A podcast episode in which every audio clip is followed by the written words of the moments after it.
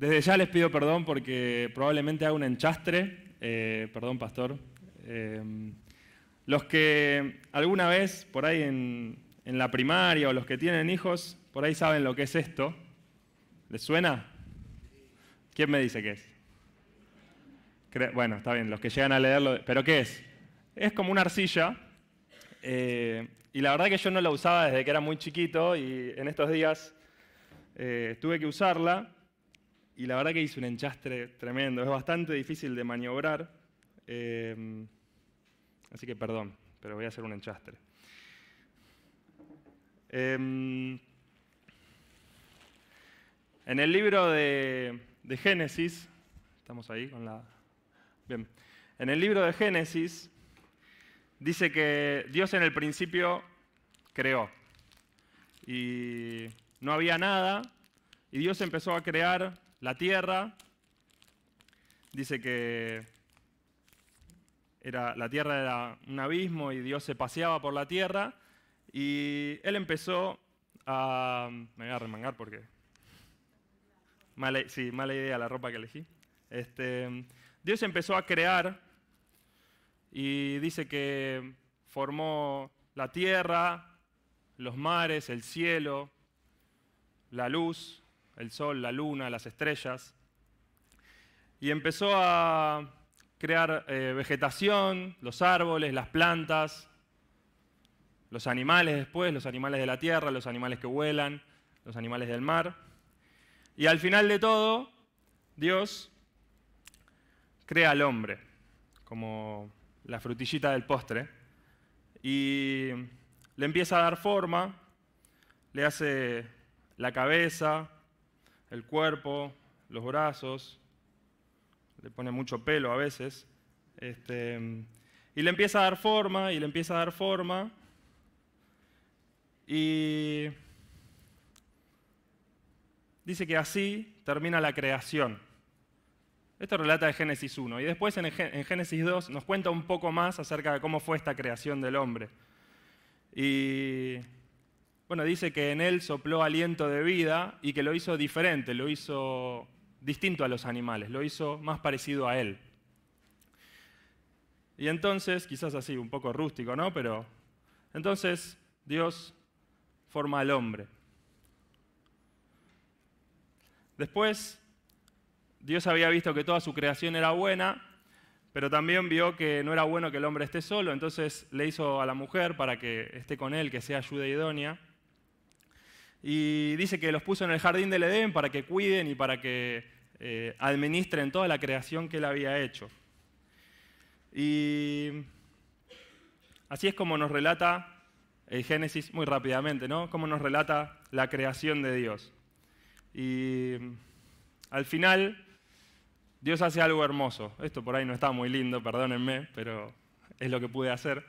Dios hace algo hermoso y nos hace a nosotros. Eh, a ver si me ayudan algunos que, mm, eh, que me ayuden a leer algunos versículos, ¿puede ser? Eh, ¿Quién me ayuda con Salmo 139, 13 al 15? ¿Algún voluntario con voz fuerte? Ahí, Dani X. Bueno, mientras, mientras Dani busca otro que me ayude con Eclesiastés, Eclesiastés 3.11. Ahí, Samu. Bien. Eh, Santiago 1.18, ¿alguien más? Bien, acá. Y uno más, el último, Isaías 64.8. Bien, acá. Empezamos en ese orden, ¿les parece?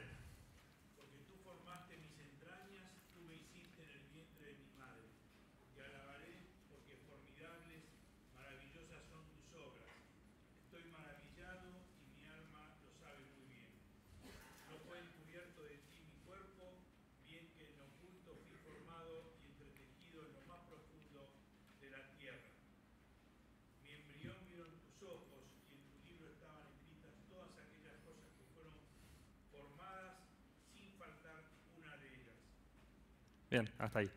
Gracias. Eh, dice que Dios nos creó desde el vientre de nuestra madre. Bueno, ayer veíamos a, Emma, la hija de Fer y de Leti, toda gordita, rosita, muy linda, hermosa, y esa es creación de Dios. Y uno cuando ve a los bebés tan chiquititos dice, esto es un milagro, esta es la creación hermosa de Dios. Eh, bien, Eclesiastés. Dios hizo todo hermoso en su tiempo. Luego puso en la mente humana la noción de eternidad, aun cuando el hombre no alcanza a comprender la obra que Dios realiza de principio a fin. Bien, dice que Dios hizo todo hermoso. Aunque a algunos nos cueste creerlo, Dios hizo todo hermoso. Eh, Santiago. Santiago 1.18. Él, en- él de su voluntad nos hizo nacer por la palabra de verdad para que seamos primicias de sus criaturas. Bien, primicias de sus criaturas. Otra versión dice, somos el mejor fruto de su creación. Somos, esto que decía antes, la frutilla del postre, como la perla más preciada en la creación de Dios. Eh, Isaías. Dios.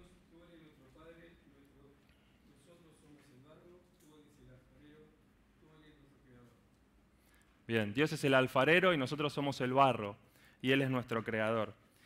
Eh, Dios nos creó, nos hizo hermosos, nos hizo a su imagen y semejanza, nos hizo como la mejor parte de su creación.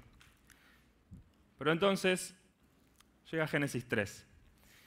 Y lo que, Dios, había creado en Génesis 1 y Génesis 2 eh, cuenta que la serpiente se acerca a la mujer y le empieza a hablar y le empieza a decir, Dios te dijo que había un fruto que no podías comer, pero nada que ver, no es verdad lo que te dijo Dios, y le empieza a hablar y le empieza a hablar, y la mujer como que le empieza a creer lo que le está diciendo y se dio cuenta de que el fruto era muy bueno, ese fruto que Dios había dicho que no podían comer. Entonces la mujer se deja engañar y se acerca y come el fruto. Y efectivamente el fruto estaba buenísimo, dice la mujer. Entonces, es- vamos, le voy a llevar a, a Adán. Se acerca, le lleva el fruto y Adán también come. Y entonces, en ese momento, la creación de Dios se rompe. La creación de Dios, por la desobediencia del hombre, se rompe y entra el pecado en él. Incluso si avanzamos un poquito más en Génesis 4, dice que estaban los hijos de Adán y Eva, Caín y Abel, y en un momento ellos ofrecen un sacrificio, cada uno ofrece un sacrificio, y Dios había mirado, eh, le había agradado el sacrificio de Abel, y Caín se empieza a poner celoso y empieza a tener envidia, y se enoja contra su hermano, y dice, vení, vamos a pasear, vamos a dar una vuelta, y lo mata por envidia. Y entonces el pecado sigue destruyendo y rompiendo la creación de Dios.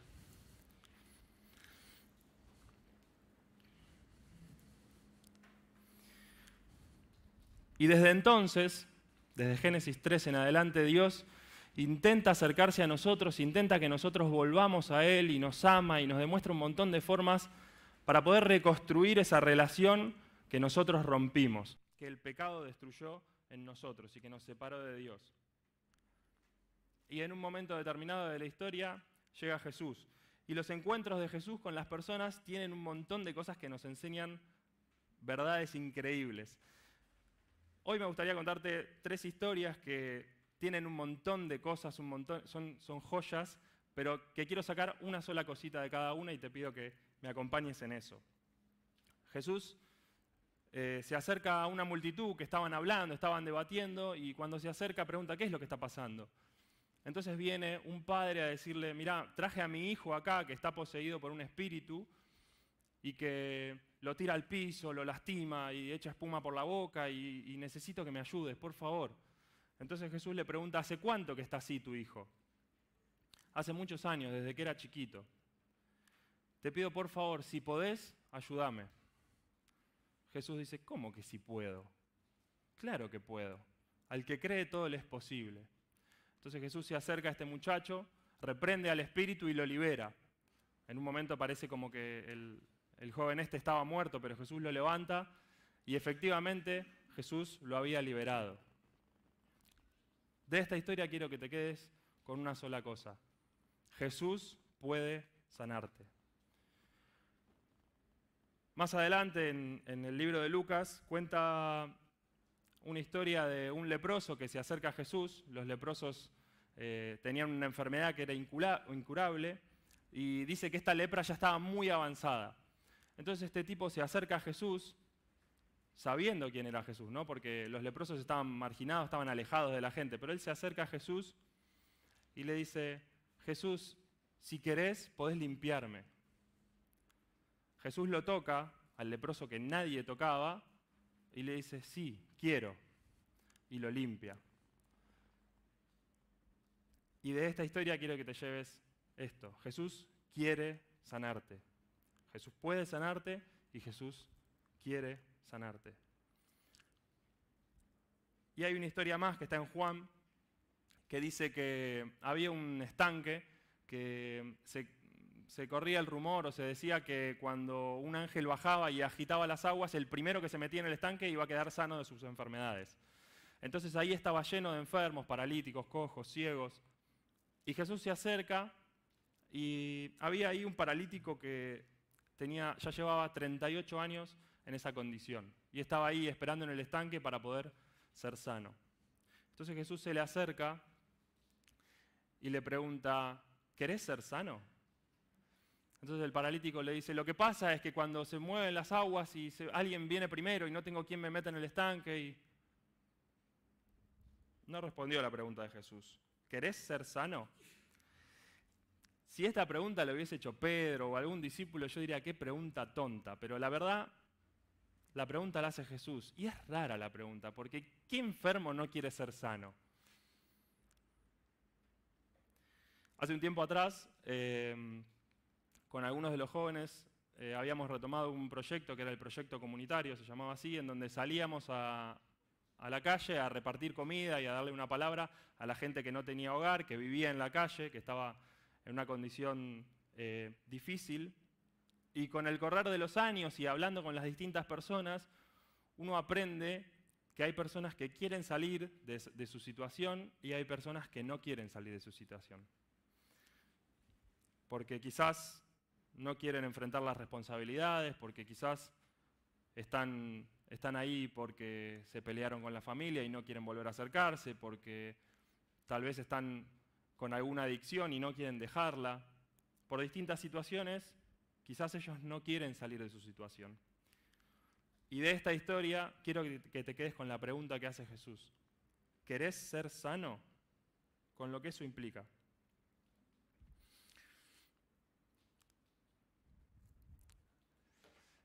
En Argentina, no sé si es solo en Argentina, pero hay un dicho muy popular que es lo atamos con alambre. ¿Y qué quiere decir que lo atamos con alambre? Perdón, eh, voy a buscar algo. ¿Qué quiere decir que lo atamos con alambre?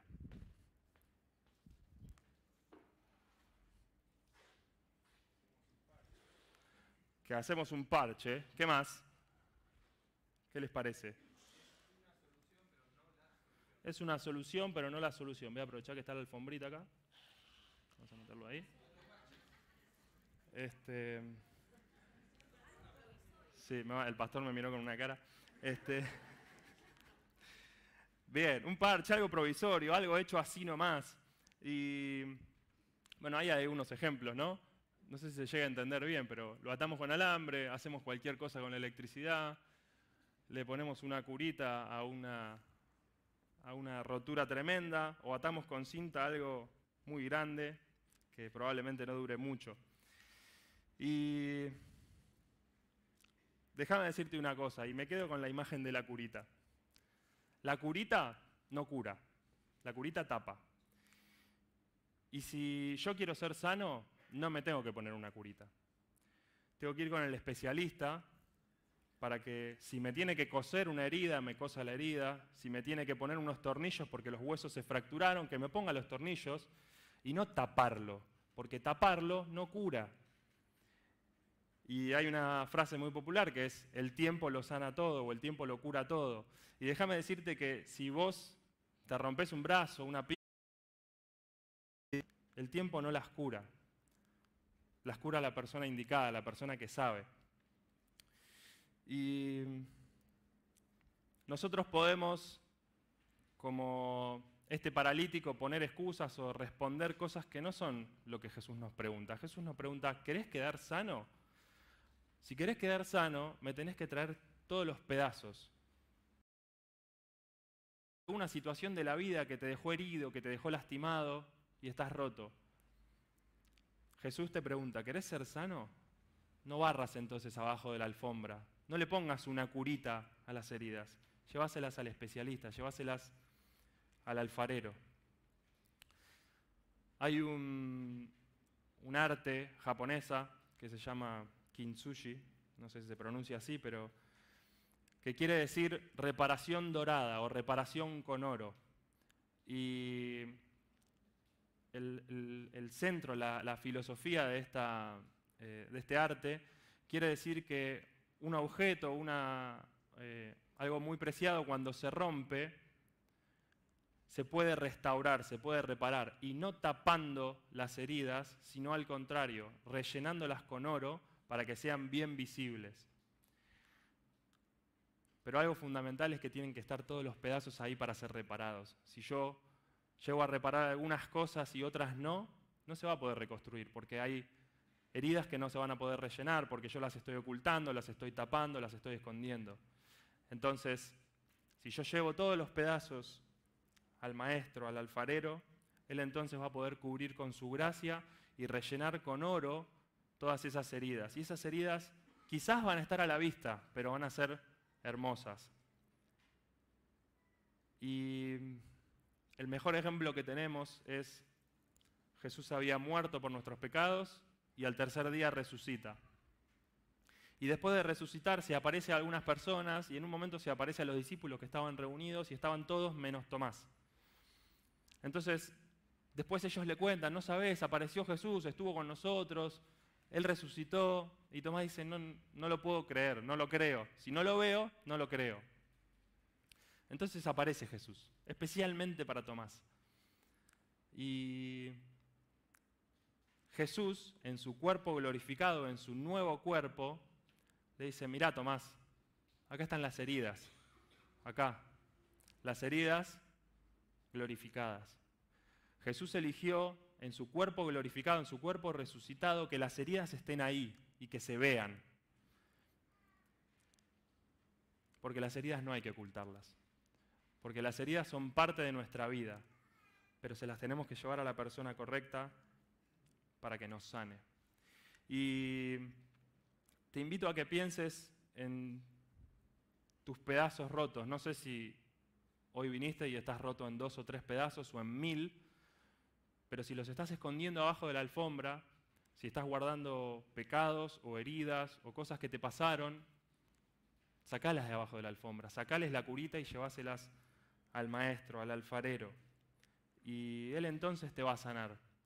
Incluso también te va a mostrar si necesitas algo más, algún tratamiento o algún proceso que lleva más tiempo, quizás con algún profesional, puede ser físico, psicológico, emocional, espiritual. Dios te lo va a mostrar y Dios te va a restaurar y Dios te va a sanar, pero le tenés que llevar todo, no le tenés que ocultar nada.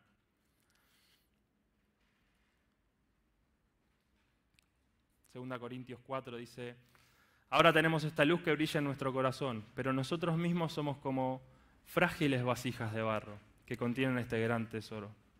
Esto deja bien en claro que nuestro poder proviene de Dios y no de nosotros mismos. Tenemos este tesoro en vasos de barro. Nosotros somos vasos de barro y Dios quiere llenarnos con ese tesoro, pero tenemos que llevárselo a Él. Vamos a terminar escuchando una canción y te invito a que en, en actitud de oración silenciosa vos puedas llevarle todos tus pedazos a Dios, puedas entregarle todo, todas tus heridas, todas tus lastimaduras, que pueden ser de ayer o de hace muchos años, y le pidas que Él te restaure, que Él te repare, que Él te sane. Aunque duela, Él lo puede hacer, Él te puede sanar. Escuchamos esta canción y terminamos.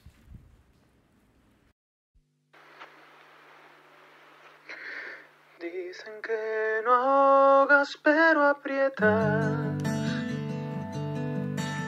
Y yo tengo miedos, tengo grietas. Demasiadas las preguntas, demasiados los que hablan sin saber que se vayan donde quieran. Tú siempre me hablabas de un padre que no vino a juzgar a nadie, que solo aprieta cuando abraza y que acepta a los donadies como yo. No te vayas si me quieres. La única esperanza de este vaso roto es escuchar tu voz, aunque sea solo un poco. Una frase, una frase y a mí me basta, mi pecado me desgasta, toma el fango de mi alma, dale forma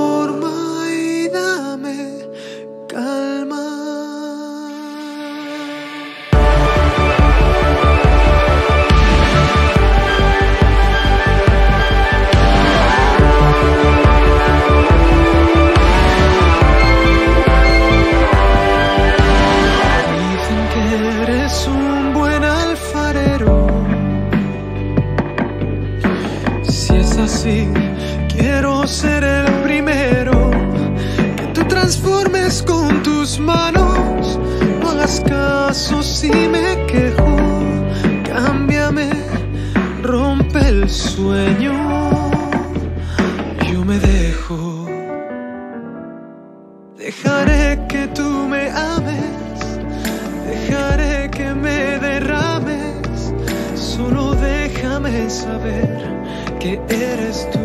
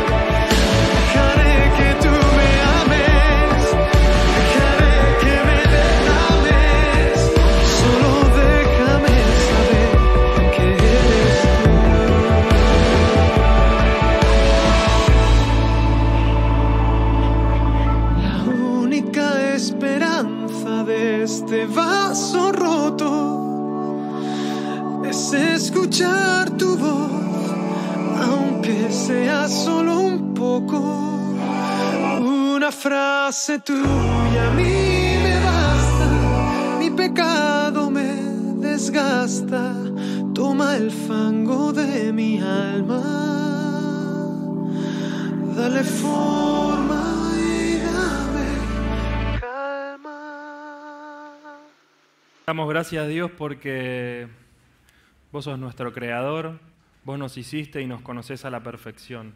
Gracias porque somos tu obra maestra, porque somos tu creación más admirable y gracias porque a pesar de que nos rompimos, a pesar de que podemos tener heridas, podemos contar con vos, podemos saber que si te entregamos todas nuestras lastimaduras, todos nuestros pedazos rotos, vos los vas a restaurar, Señor.